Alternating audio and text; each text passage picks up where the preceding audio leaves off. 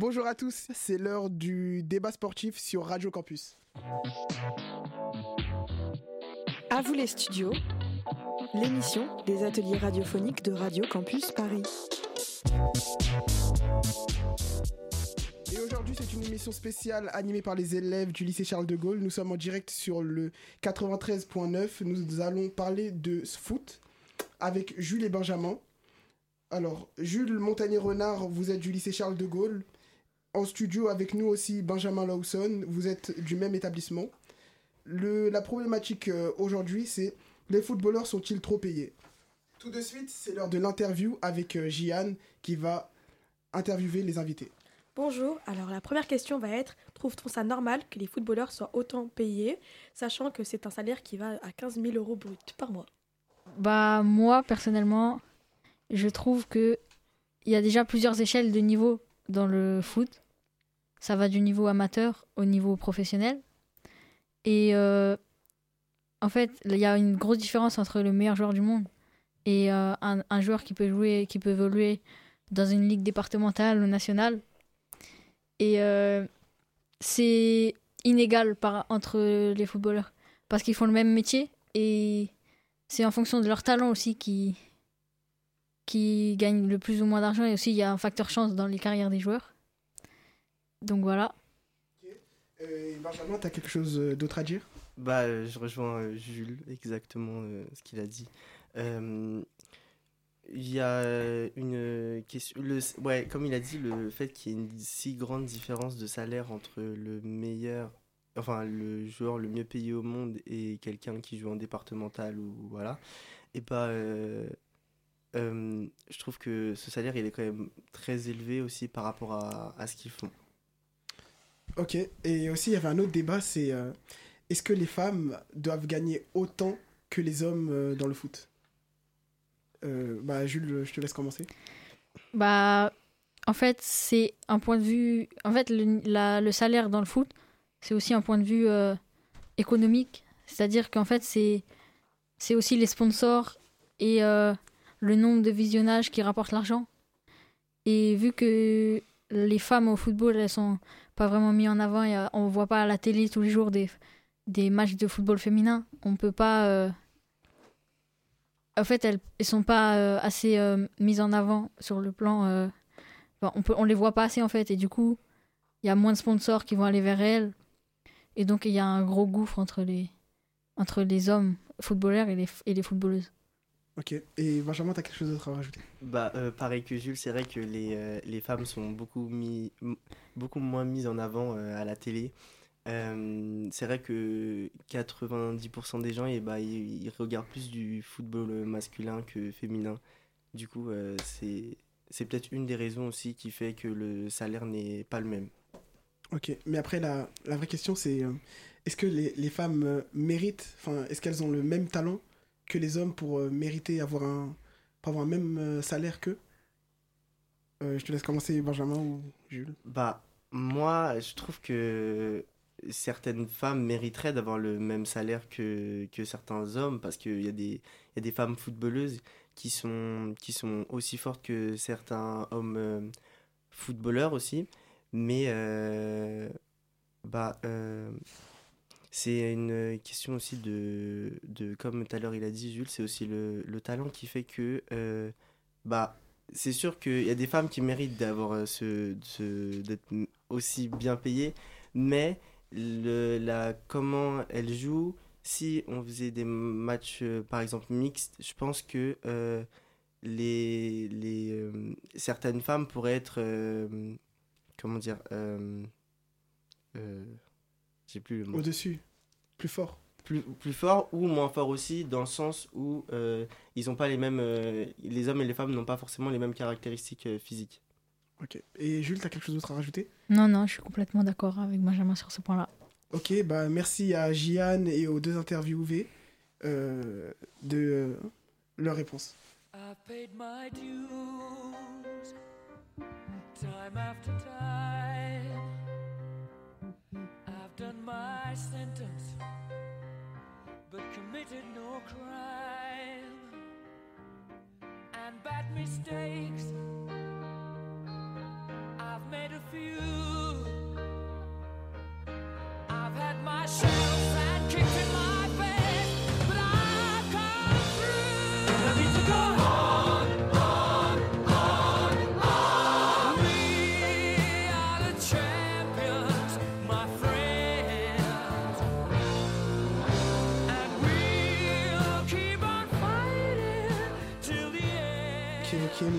c'est euh, au tour de notre journaliste de nous poser une autre question.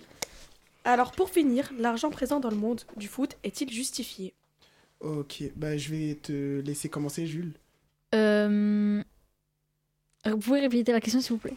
Est-ce que euh, l'argent présent dans le monde euh, du foot, il est justifié pour toi? Pour moi, il y a certains points où on peut justifier cet argent-là parce qu'ils font marcher aussi l'économie euh, des pays. Ils sont beaucoup vus, ils sont. Mais les sommes astronomiques qui sont mises dans le football, alors par exemple qu'il y a 20 ans, il n'y avait pas les mêmes sommes et pourtant c'était toujours le même sport. Et il y avait peut-être autant de monde qui regardait le foot.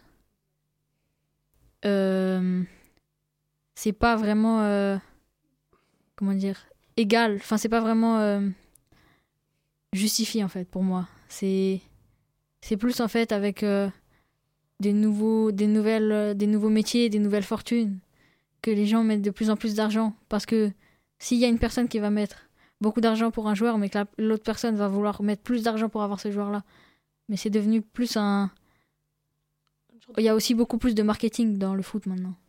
Ok, oui. Et Benjamin, toi aussi, quelque chose? Moi, je rejoins euh, totalement euh, Jules euh, sur ce, sur ce point.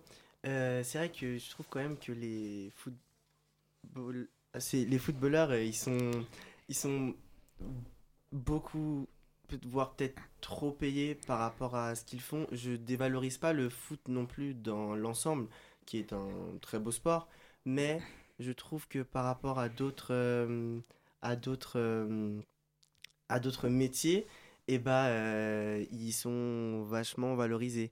D'autres métiers mériteraient peut-être aussi d'être plus rémunérés.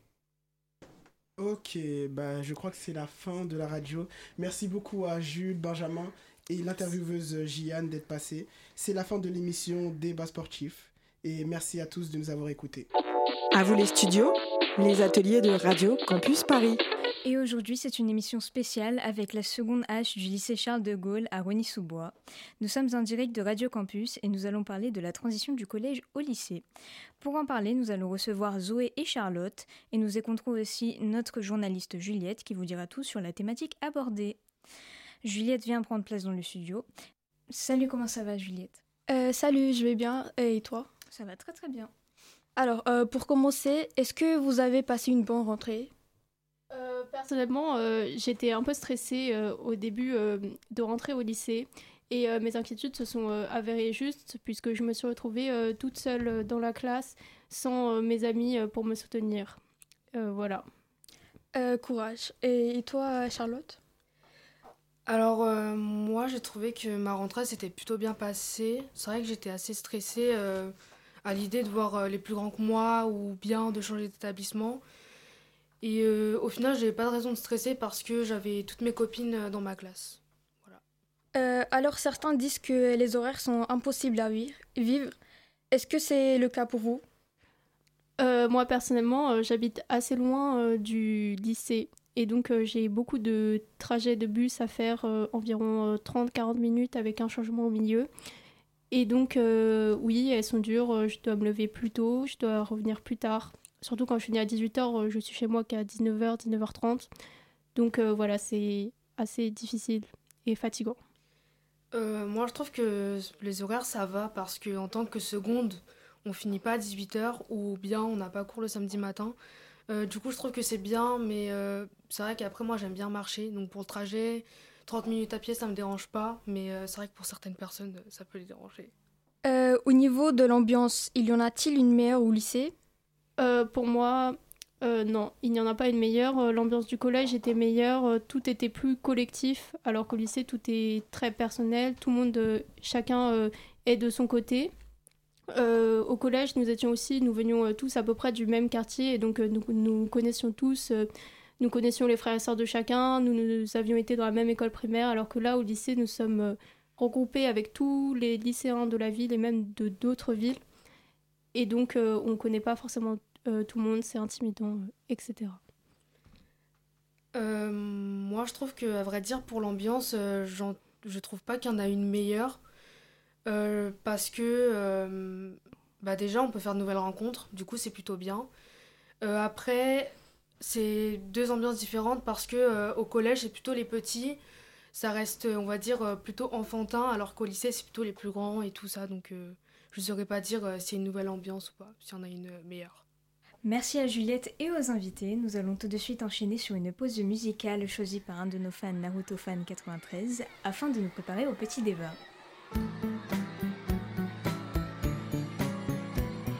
C'est la rentrée, c'est la rentrée pour les petits et les grands. C'est la rentrée, c'est la rentrée. Au revoir papa,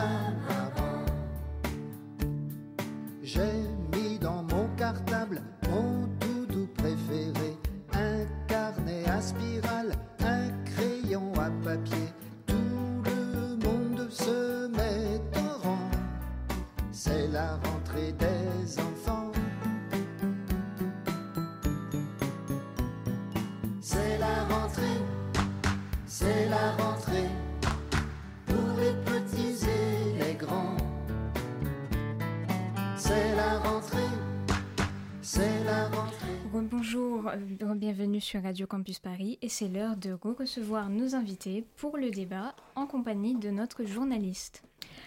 Euh, alors Charlotte, tu as déclaré via le réseau X, ancien Twitter, que euh, tu aimais bien le lycée, contrairement à Zoé qui a déclaré, je cite, Le lycée c'est l'enfer. Zoé, pourquoi le terme d'enfer dans votre tweet? Euh, oui, effectivement, j'ai employé ce thème. Alors, euh, évidemment, c'est exagéré, mais euh, je disais ça par rapport aux horaires qui sont très fatigantes. J'ai vraiment l'impression de passer ma vie au lycée avec euh, le cours euh, le mercredi après-midi. J'ai plus le temps de faire mes occupations habituelles. Pour moi, je suis pas vraiment je suis pas d'accord avec Zoé parce que je trouve que l'emploi du temps, encore une fois, je l'ai répété au début, mais il n'est pas chargé.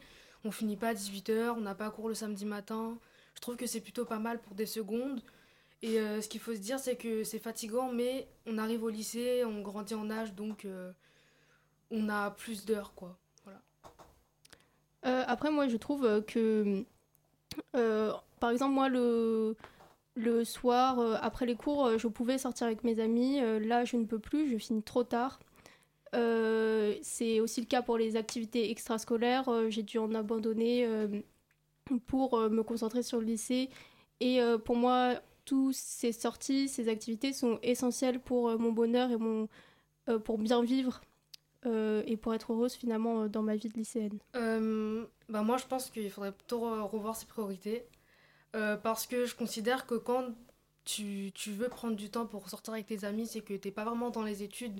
Surtout que quand tu vas dans un lycée général, c'est pour travailler et pour réussir son avenir, quoi, tout simplement. Oui, bah évidemment, et certains me sortiront aussi euh, l'argument du week-end, mais euh, même le week-end ou le soir, euh, même si on finit tôt, même si, etc., on a quand même beaucoup de devoirs. J'ai eu l'occasion de vivre une semaine avec beaucoup de contrôles, beaucoup de devoirs maison à rendre, et c'était impossible. Enfin, j'ai travaillé tout le week-end, j'ai travaillé tous les soirs, c'est fatigant, et j'ai pas pu voir mes amis, j'ai pas pu faire, euh, j'ai pas pu sortir. euh, voilà, je me suis concentrée lycée, lycée, lycée. Euh, aussi, je pense qu'il faudrait arrêter de, de réfléchir comme un petit peu des enfants, quoi. Parce que, genre, au bout d'un moment, t'arrives au lycée, euh, t'es beaucoup plus grand en âge, tu grandis en âge, etc. Donc, Euh, euh, moi, une enfant, enfin, je suis désolée, hein, mais je vais juste un peu calmer euh, le débat parce que je pense que l'atmosphère est un, petit peu trop tendue.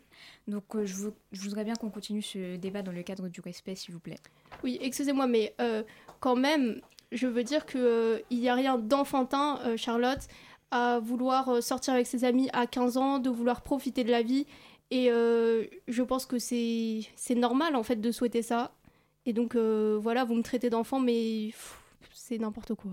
Bah aussi, euh, on vient au lycée pour travailler. Tu viens, tu viens dans un lycée général, c'est pour travailler, pour tes études, pour ton avenir. Donc, je considère que faut pas consacrer beaucoup de temps à sortir avec ses amis ou, ou des choses comme ça.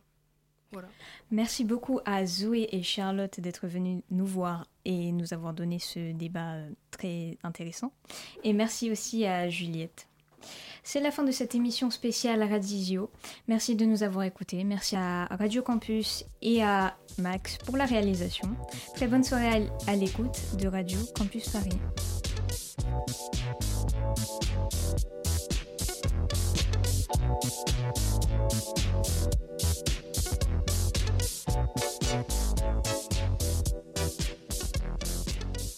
À vous les studios, c'est vous qui faites l'émission.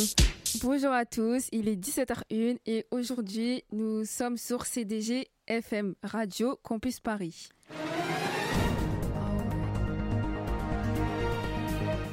Une émission spéciale animée par les élèves qui viennent du lycée Charles de Gaulle à Rony-sous-Bois et aujourd'hui nous allons parler de Arras. Je laisse euh, Sirandou présenter ce qu'est Arras. Euh, les récents attentats et actes violents dans les écoles, tels que l'attaque à Arras, soulèvent des préoccupations quant à la sécurité des établissements scolaires. En effet, près de trois ans jour pour jour après la mort de Samuel Paty, qui a été attaqué dans les mêmes circonstances, vendredi dernier, un professeur d'histoire, Dominique Bernard, a été assassiné directement dans son lieu de travail au lycée Gambetta Cano d'Arras dans la région du Nord Pas-de-Calais.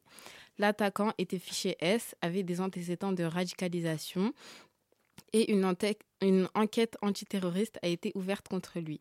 Il est important que les écoles et les autorités prennent des mesures pour garantir la sécurité des élèves ainsi que des enseignants et du personnel. Depuis la rentrée scolaire, il y a eu plusieurs actes violents, notamment dans un lycée à Colombes dans le 92, où plusieurs tirs de mortier ont été observés dans l'enceinte du lycée. La police a réagi assez rapidement en se postant d'ailleurs euh, devant le lycée pour effectuer des contrôles qui deviennent d'ailleurs de plus en plus fréquents depuis l'acte barbare qui a été réalisé vendredi. Les élèves se sentent pour la plupart offensés et se plaignent qu'on s'introduise dans leur vie privée. Les parents d'élèves se plaignent également et s'inquiètent pour la sécurité de leurs enfants qui sont censés être en sécurité pour travailler. Ils espèrent que les autorités prendront des mesures rapidement pour veiller sur les établissements. Merci Sérendou pour ce petit résumé. Tout de suite, euh, il y aura Awa qui sera journaliste et qui va interviewer Léa qui sera euh, une prof et Sophia qui sera une élève. Bonjour Madame Léa, alors j'ai une question à vous poser. Qu'en pensez-vous en tant que euh, professeur d'histoire géo de la situation de Dominique Bernard alors euh, moi j'en pense que euh, je suis moi-même une prof euh, d'histoire et que c'est assez compliqué de venir en cours le matin pour faire aux élèves leur, leur apprendre et de me dire que je ne suis probablement pas en sécurité et ni mes élèves sur des sujets, bah, sur plusieurs sujets et du coup bah voilà. D'accord, je vous remercie. Et toi, Sophia, en tant qu'élève? En tant qu'élève, j'estime que cet acte était irréfléchi et ne euh, devrait pas euh, représenter euh, la sécurité à l'école en France. Voilà.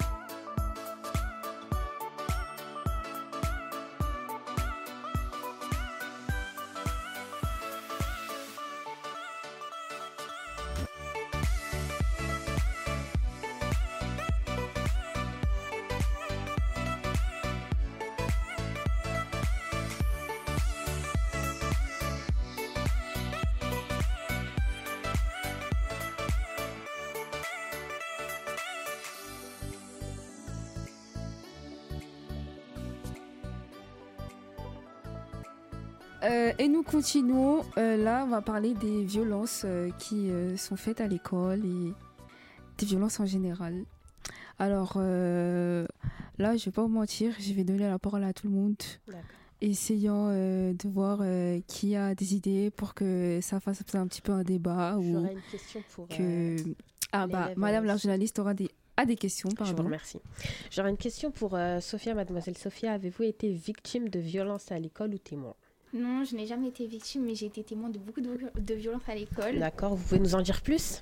Euh, j'ai assisté à beaucoup de bagarres euh, entre élèves, mais également euh, des élèves contre des profs. D'accord. Par exemple, des élèves qui étaient offusqués, qui étaient en, en fait, qui se querellaient avec d'autres élèves et ils ont mal compris ce, enfin ils se sont mal exprimés. Euh, non, ils se sont mal compris, ils se sont pas bien entendus. Du coup, ça a mené à des très grosses bagarres, euh, menant à des exclusions. Et euh, voilà. Avez-vous réagi à cette situation, en parler au professeur Non, parce que les profs, ils étaient très réactifs. C'est pour ça que j'ai dit tout à l'heure que euh, l'acte de barbarie qui a été commis à Arras euh, représentait pas du tout les violences à l'école. D'accord. Vous êtes dans quel établissement, mademoiselle? Euh, je suis à Charles de Gaulle, à Rony-sous-Bois. Ok, tout se passe bien? Oui, très bien. D'accord, le climat, les professeurs, Oui. les proviseurs, les CPE Oui. Vous vous sentez bien? Oui. D'accord. Bon, moi, je vais dire un truc. euh, en tant que présentatrice, mais à part ça, je suis une élève. Euh, franchement, euh, moi, euh, concernant les violences euh, à l'école, enfin, pour ma part, dans mon lycée, il n'y en, aura- il y en a pas eu. J'espère qu'il n'y en aura pas. Mais sinon, euh, concernant ce qui se passe euh, dans, à l'école ou même dans d'autres établissements, enfin, franchement, euh, pas vous mentir, euh, moi, ça me blase un peu parce que quand je vois ce qui se passe, je me dis, bah, à tout moment, mon prof, il se fait tuer. Et euh, comment je vais réagir à ça? Et surtout que, même après ce qui s'est passé, quand je vois ce matin que carrément les gens vérifient nos sacs comme si j'aurais une arme ou même un couteau en mode je vais tuer mon prof. Donc euh, j'ai pas compris le fait que maintenant ils contrôlent nos sacs. J'espère que c'était que pour aujourd'hui parce que sinon ça va ça va devenir un peu un peu chiant. Et euh, et concernant quoi d'autre? Euh, Concernant aussi, euh, par exemple, la minute de silence, bon, on n'a pas pu la faire parce qu'on a une sortie. Mais moi, ça m'aurait pas dérangé de la faire concernant le prof. Après, j'avais un camarade à moi qui était pas très content. Mais euh, moi, ça m'aurait pas dérangé de la faire. Et puis, euh, bah, Moi non plus, ça m'aurait pas dérangé de la faire. Euh, J'estime que moi non plus, je me sens pas en danger. Enfin, si, je me sens en danger en fait dans mon établissement parce que avec tous ces événements qui se sont passés en trois ans, enfin peut-être que trois ans c'est une large période, mais il s'est passé vraiment trop de trucs et moi je trouve ça pas normal de pas se sentir dans un établissement où on est censé étudier. Donc euh, voilà, je suis d'accord avec euh, la présentatrice. Euh, ils, dev- enfin, ils ont raison de fouiller nos sacs et de prendre des mesures de sécurité, mais, euh, mais ils ne sont pas censés normaliser des, des événements comme ceux-ci. Mademoiselle Sophia, vous venez de nous dire que vous vous sentez pas en sécurité. Pouvez-vous nous en dire plus? Bah pourquoi tu te sens pas en sécurité? Ben, parce qu'il y a eu beaucoup d'actes comme ceci. Euh, comme vous avez dit, euh, la chroniqueuse, euh, que dans à Colombes, il s'était passé euh, des événements euh, semblables à ceux-là. Et euh, à Arras, même si c'est pas dans enfin, même si c'est pas proche de l'établissement où j'étudie, ça reste quand même dans le même pays. Et on n'est pas censé, n'est pas censé laisser passer des actes comme ça. Et on devrait avoir, on devrait vérifier plus souvent les personnes qui entrent dans les établissements pour éviter des, des situations. Bah moi, je suis d'accord sur ce point avec toi, par contre. Léa, quelque chose à dire? Euh, moi, concernant le fait euh, d'être, euh, de me sentir, on va dire, à l'aise ou enfin, de, me sentir en sécurité, non. Étant donné que je suis prof moi-même d'histoire, je me sens beaucoup moins en sécurité qu'avant avec tout ce qui s'est passé. Même pour mes élèves, je, je viens en cours le matin pour leur enseigner quelque chose et peut-être dans la journée, je, ne serai plus là. Donc voilà. Moi, je suis d'accord. Euh, Dominique Bernard, il s'est levé un matin comme un autre. Il était professeur de lettres depuis très longtemps. Et un jour, il se lève euh, pour aller exercer son métier comme chaque jour. Et il n'aura pas fini sa journée parce qu'il y a des gens euh, qui réfléchissent pas trop à leurs actes finalement. et euh, qui gâche la vie de plusieurs personnes, et étant donné qu'il n'a pas gâché uniquement la vie d'un prof, mais de ses élèves, de sa famille, étant donné qu'il avait des enfants, et voilà.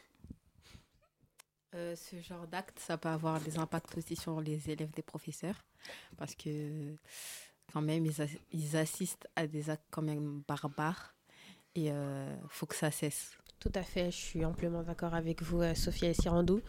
Je pense aussi aux ceux qui ont été euh, témoins de la scène. Je pense qu'ils sont un minimum euh, traumatisés. Euh, merci beaucoup à mes invités, la journaliste Awa, Chronique Sirando et les invités Léa et Sophia de- d'avoir participé à, à ce débat. Euh, je vous souhaite une très bonne journée et merci à vous. Merci. Merci à vous Au revoir. aussi.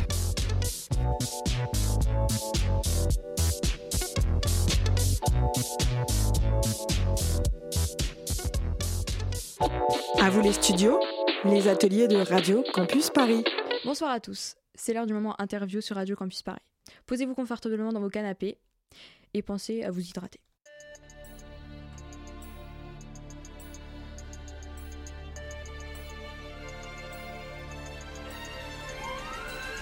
Et aujourd'hui, c'est une émission spéciale animée par les élèves de seconde âge du lycée Charles de Gaulle. Nous sommes en direct sur le 93.9 FM. Nous allons parler du manque de profs actuellement, avec Shaima, Lina et Jade qui sont nos invités. Nous allons commencer par faire deux mini-chroniques pour euh, qu'elles puissent se présenter. Voulez-vous voulez commencer, Shaima? Euh, bonsoir déjà. Et euh, du coup, je suis une élève du lycée Charles de Gaulle à, Rony-sous-Bois. Je m'appelle Shaima, je suis en, je suis en seconde H. Et aujourd'hui, du coup, je vais témoigner par rapport bah, au témoignage euh, des terminales et euh, des difficultés en fait euh, de trouver des professeurs. Euh, bonsoir à tous, Euh, moi je m'appelle Jade, je suis professeure de français dans le lycée de Shaima, mais je ne l'ai pas en tant qu'élève malheureusement. Euh, j'ai un master en études de lettres modernes et euh, ce soir nous allons parler du manque de professeurs dans les lycées et collèges. À vous les studios, c'est vous qui faites l'émission. Tout de suite, c'est l'heure de l'interview avec Lina, notre journaliste. Vous recevrez Shaima et Jade, vos invités. Bonsoir à, tous. On est tous au courant euh, du manque de professeurs en France. Euh, 48% des élèves euh, des collèges et des lycées manquent d'au moins un enseignant. Pour essayer de réduire euh, ce, problème, les ce problème, les académies engagent euh, des profs sans aucun diplôme. 4500 nouveaux profs contractuels ont été recrutés en express pour la rentrée de 2023. Euh, Jade, est-ce que euh, tu es une prof contractuelle? Non, moi j'ai eu euh, mon diplôme de CAPES, donc je ne fais pas du tout partie de cette catégorie de professeurs. D'accord. Est-ce que tu est-ce que tu trouves ça dérangeant euh, le nouveau mode euh, de recrutement? Euh, oui et non, parce que ça peut être dérangeant, pas forcément pour moi, mais pour les élèves qui, qui eux, ont un professeur qui ne sont parfois pas très compétents, d'autres le sont, mais certains professeurs ne se sentent pas à l'aise pour diri- diriger une classe de 30 élèves, dont certains sont, sont des élèves perturbateurs, malheureusement, mais sinon, euh, ça ne me dérange pas euh, plus que ça. Euh, Certains euh, établissements euh, choisissent des profs pour remplacer d'autres matières. Est-ce que ça a déjà été ton cas? Oui, ça a été déjà été mon cas dans une autre matière qui est les maths et j'ai accepté parce que je me débrouille assez bien. Ça n'a pas été pour euh, une très longue durée, mais malheureusement euh, j'ai dû accepter parce que les élèves, euh, j'avais la peine pour eux parce que ne pas avoir de professeur peut être très pénalisant. D'accord. Shaima, ça t'est déjà arrivé d'avoir euh, le même professeur pour plusieurs matières? Euh, oui, euh, par exemple en maths pour les SNT ou encore euh, le prof de silo en français aussi. Il utilisait du coup deux matières. D'accord. Euh, Est-ce que tu as des profs euh, contractuels? Euh, oui, deux ou trois. D'accord. Et comment tu trouves leurs cours et leur manière d'enseigner? Euh, certains profs, personnellement, je n'ai rien à dire, mais il y en a où j'ai l'impression bah, qu'ils n'arrivent pas à faire face aux élèves, à gérer leurs émotions. Et ça peut vraiment perturber en fait le cours, que ce soit bah, pour eux et même pour nous. Est-ce que tu as beaucoup de profs euh, en, manque? Euh, moi, dans ma classe, du coup, il nous manque euh, un prof, un prof de physique-chimie. Bon là, du coup, ils ont pu mettre un, dispositif pendant les vacances pour, pouvoir rattraper le retard. J'ai du coup des connaissances en terminale qui sont du coup en galère parce qu'ils n'ont pas eu leur prof de spé. Et du coup, bah, leur manque des enseignements pour l'année du bac. Et je trouve ça vraiment très embêtant. Jade, est-ce que tu trouves ça choquant que certains élèves n'aient pas leur cours de spécialité alors qu'ils passent le bac? Alors oui, c'est assez choquant parce que ça peut être très pénalisant pour eux pour passer le, justement le bac, qui n'est pas de professeur, donc c'est des connaissances en moins qu'ils ont bah, pour leur diplôme et pour leurs années futures. C'est quelque chose d'assez grave. Merci Ina. Vous pouvez retrouver cette interview sur radiocampusparis.org.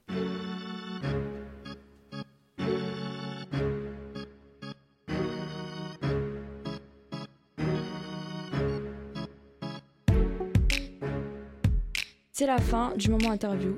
Merci à tous d'avoir écouté. Merci à Sujiksha, Lina, euh, notre journaliste, Jade et Shaima, nos invités. Très bonne soirée à l'écoute de Radio Campus Paris.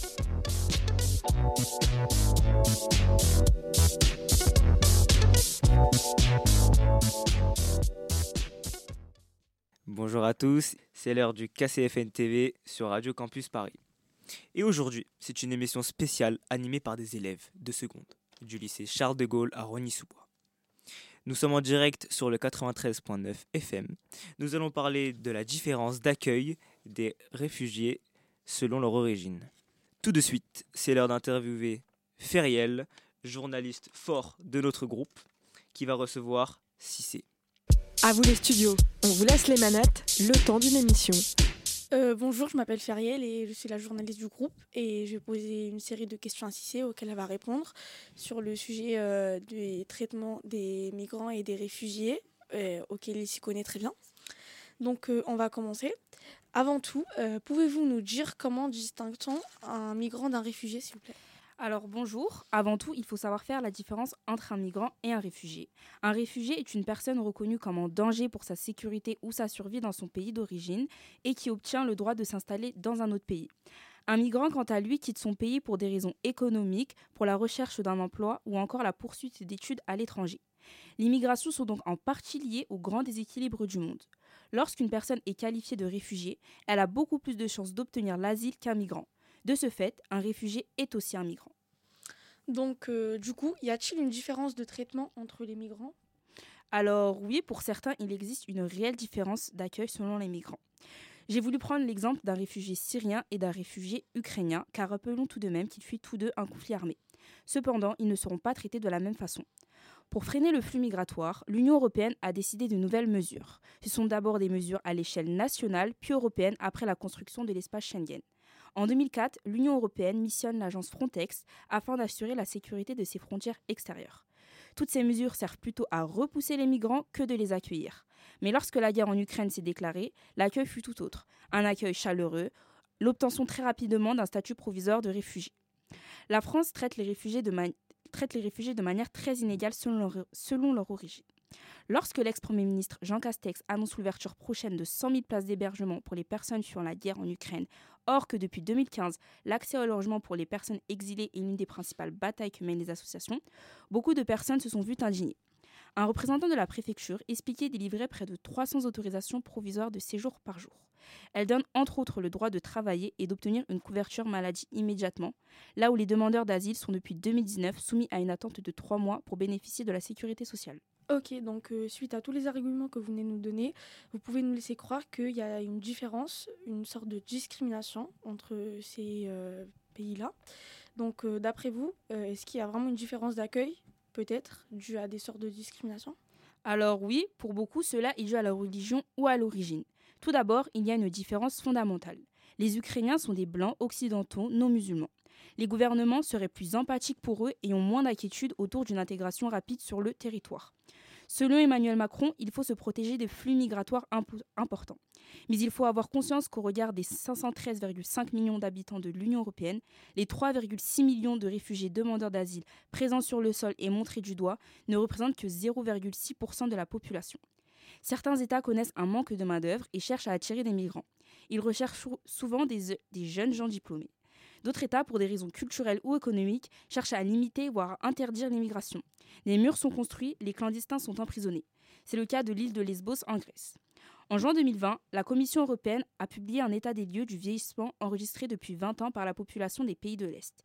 Une évolution démographique aux lourdes conséquences économiques, sociales et culturelles qui pourrait amener les Européens à considérer différemment la question de leur politique migratoire. L'immigrant privilégie les trajets par des îles, là où la sécurité est moins renforcée. Donc, euh, du coup, comment la population reçoit-elle ces réfugiés, d'après vous? Alors pour beaucoup, on les accueille euh, facilement.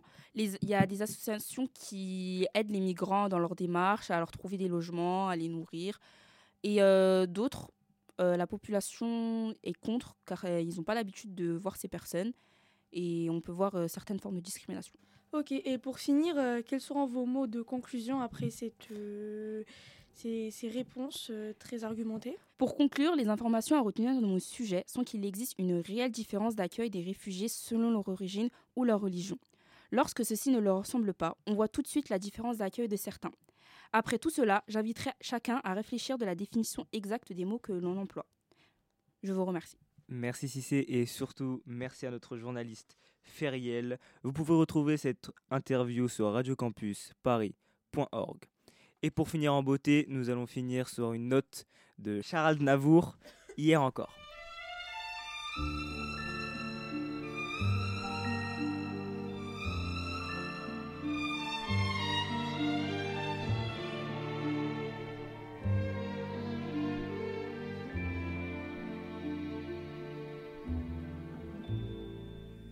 Hier encore, j'avais vingt ans, je caressais le temps et jouais de la vie comme on joue de l'amour et je vivais la nuit sans compter sur mes jours qui fuyaient dans le temps. J'ai fait tant de projets qui sont restés en l'air, j'ai fondé tant d'espoirs qui se sont envolés, que je reste perdu ne sachant où aller, les yeux cherchant le ciel, mais le cœur mis en terre. Hier encore, j'avais vingt ans, je gaspillais le temps en croyant l'arrêter et pour le retenir, même le devancer. Je n'ai fait que courir et me suis essoufflé, ignorant le passé, conjuguant au futur. Je précédais de moi toute conversation et donnais mon avis que je voulais le bon pour critiquer le monde avec des involtures hier encore j'avais vingt ans, mais j'ai perdu mon temps à faire des folies qui ne me laissent au fond rien de vraiment précis que quelques rides au front et la peur de l'ennui. Car mes amours sont mortes avant que d'exister, mes amis sont partis et ne reviendront pas. Par ma faute, j'ai fait le vide autour de moi et j'ai gâché ma vie et mes jeunes années du meilleur et du pire en jetant le meilleur. J'ai figé mes sourires et j'ai glacé mes pleurs. Où sont-ils à présent? À présent, mes vingt ans.